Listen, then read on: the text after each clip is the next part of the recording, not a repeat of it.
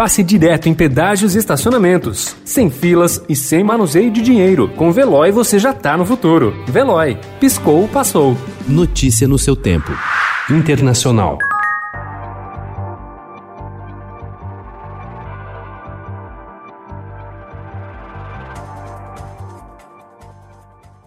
O presidente Donald Trump pressionou o secretário de Estado da Georgia, republicano Brad Raffensperger, a encontrar votos suficientes para reverter a derrota para Joe Biden no reduto historicamente conservador. O pedido a Raffensperger, encarregado de atestar a lisura da votação regional, foi feito em telefonema de uma hora no sábado, 18 dias antes da posse do democrata na Casa Branca.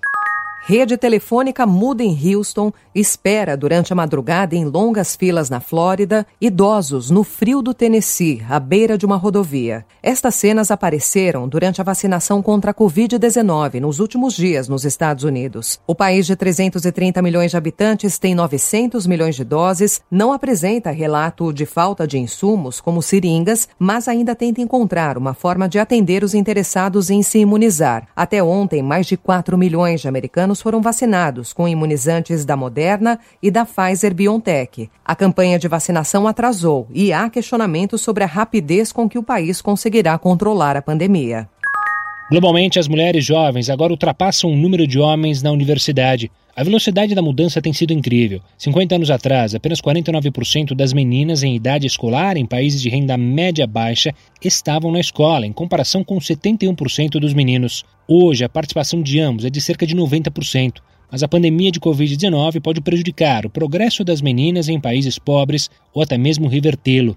Quando o ebola forçou o fechamento de escolas na África Ocidental em 2014, muitas meninas abandonaram os estudos, nunca voltaram e acabaram grávidas ou como trabalhadoras infantis. O Unicef alerta que algo semelhante pode acontecer com a Covid-19, mas em uma escala maior.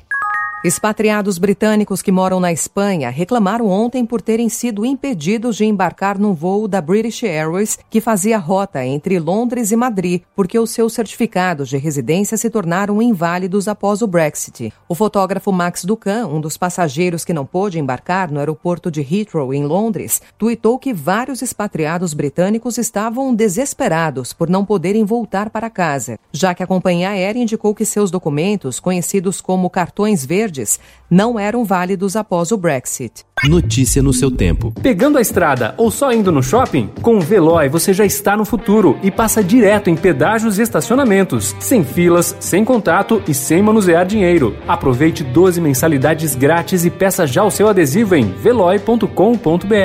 Veloy. Piscou, passou.